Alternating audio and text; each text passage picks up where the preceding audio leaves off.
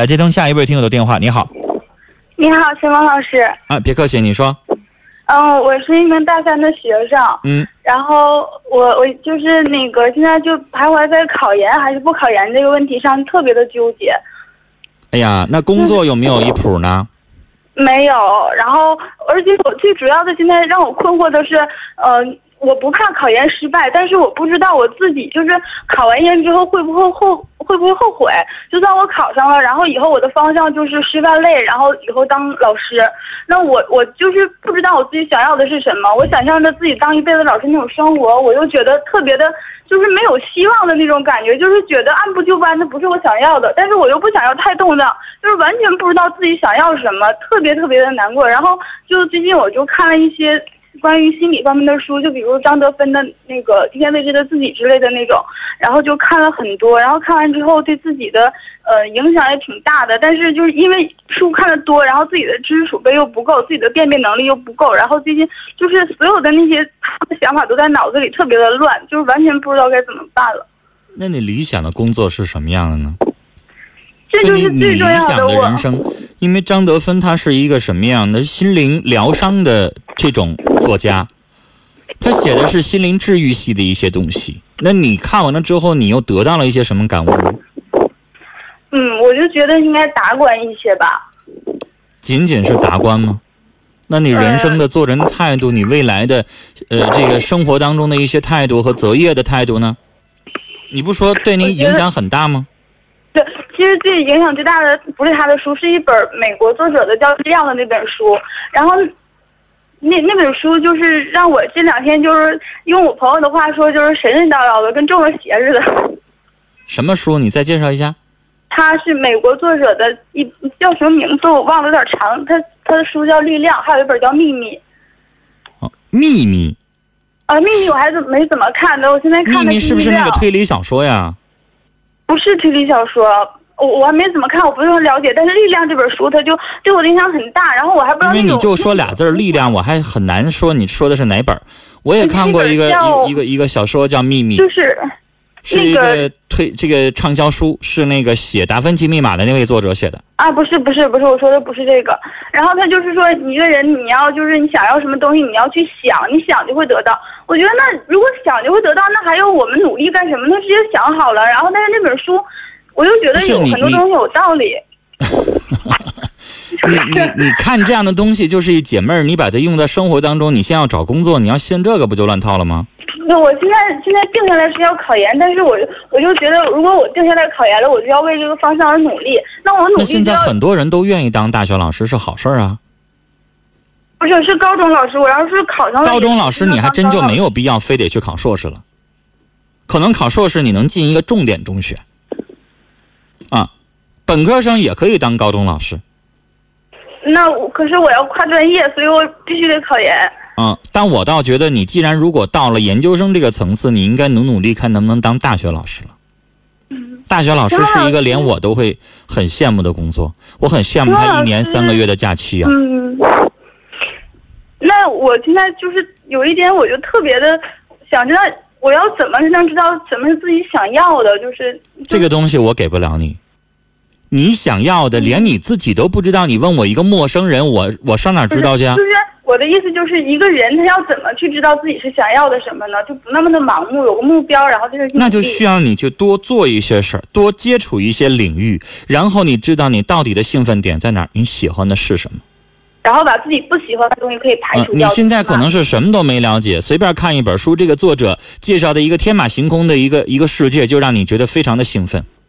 现在有很多的书，连我看了之后，我可能都会心里边有点心潮澎湃。比如说，我看到书架上很多流行的什么辞职去旅行啊，什么呃辞职去怎么怎么地，而且我看到了很多写这些书的人都是他在之前辞职前还都做的是媒体工作，跟我一样做的是记者呀、主持人啊都有。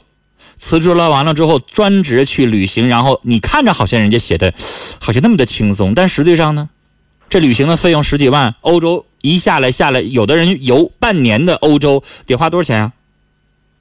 那显然这样的书可能对你一个马上要工作的一个学生来说，有点会把你的思绪带乱。它适合什么？适合一个像我这样工作十五年还是二十年，身体有一点点吃不消，然后他会有一些思考。但但是他不适合你看。你看完了之后，你当解闷儿行，你别把它当成人生信条。哎呦，你看人家工作多好，一边游着一边玩着，然后我一边写个书，我就挣钱了，我就养活自己了。那你一样吗？对，嗯，我就也就是说我要你这个时候是不是应该看一些励志方面的书啊？呃，而不应该是张德芬的这个呃，这他主张的是什么呀？城市的自我修行，他讲究的是心灵上的一种提升，是吧？未见遇到未知的自己，他之所以畅销他讲的是这个，他讲究的是让你在城市生活的浮躁的生活当中，从心灵上获得一种其他层次的愉悦。他不是让你现在就开始盲目目标，他不是让你在这个时候是应该做重大选择的时候，然后你焦头烂额。但是你要问我说你的目标是什么，我哪知道啊？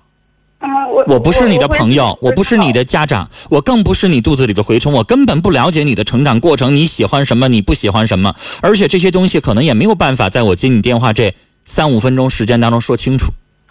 那也就是说，这些需要我自己去实践，自己去当然了解。当然，然后，而且我觉得，很多学生都会选的路必然有它的道理。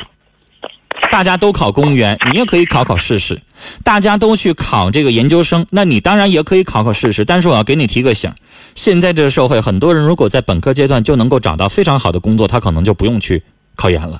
也确实是有人用了三年的时间，花了钱，读完研究生之后，发现还反倒不好找工作了。有，我也见过有人最后把研究生的毕业证收起来了，用本科去找工作的，我也见过。你要想好你的未来，比如说你要做的这个工作，你理想的、你一辈子志愿的做这个工作，他要求必须硕士，那你就去考，明白吗？比如说你想当大学老师，大学老师必须要求我这个学科必须要求硕士，或者我要求那个学科必须是博士，那我就赶快去考。但你就随大溜儿，我考也行，我不考也行，你浪费那时间干什么？是不是？对我现在就有，也就就是那种像很多朋友考研的同学也说着，就是如果现在有一份工作砸在我头上，我肯定就不考研了。你看你这话说的，什么叫一份工作砸在你头上了？大家都这么说的。女孩啊，如果你看报纸、看新闻、看媒体的话，你知道今年叫史上就业寒冬，嗯，史无前例，历史上从来没有。今年有六百九十九万大学本科毕业生毕业，这里边包括大专。我从来没有听说这个数字庞大到这个程度，六百九十九万。而今年也达到了，为什么叫史上就业寒冬？你也看到央视新闻联播也播了，连北京的高校，女孩，我看了你在齐齐哈尔，嗯，那对于咱们黑龙江，对于咱们哈尔滨，对于你在齐齐哈尔的学生来说，北京的任何一个院校对我们来说都是高不可攀的重本院校，哪个学校都得六百来分啊，人家的就业率是三成。那你的学校的就业率是几成啊？你敢想吗？重本院校，北京的重本院校，人家就业率三成，咱们的就业率呢？很难。但是女孩，这不是说能砸到谁脑袋上的，那机会是给准备好了的人的，你得去努力的争取。你大学三年都做了什么？你大一的时候干闲着，大二的时候处对象，大三的时候现着急，有用吗？是不是？我明白了。就是你这个时候得努力的去找，去推销自己，去不断的投简历，去不断的面试。你要想当老师，你就不断的投简历，我不断的试讲。我告诉你，我代表过很多学校去当一个面试官，去去去做评委，比赛也好，招人也好，我都经历过。我我前两天听我说，我前两天就当一个面试官，去帮帮一个这个高校去选老师。这个学生来试讲来是二幺幺院校试讲，然后你你你知道他把我整愣了。一进到这个面试场的时候，你猜他问了我一个什么问句？嗯，老师，我讲点什么呀？那他问谁呢？对呀、你知道我的下意识反应，我说那你来干嘛来了？我来试讲啊。我说试讲，我是第一个遇到你来问我你要讲什么。我说你是都准备好了，我随便让你说你讲什么，你都能讲吗？啊，不是。我说那不是你擅长什么你就讲什么呗。啊，这样啊。陈峰老师，你给我给我弄得我哭笑不得。那在想什么呢？在准备什么呢？他把面试当成什么场合了？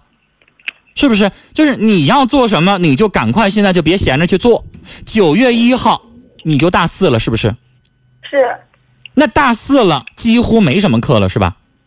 没课，完全没有。那你就这一年的时间，说是去实习，实际上就是工作。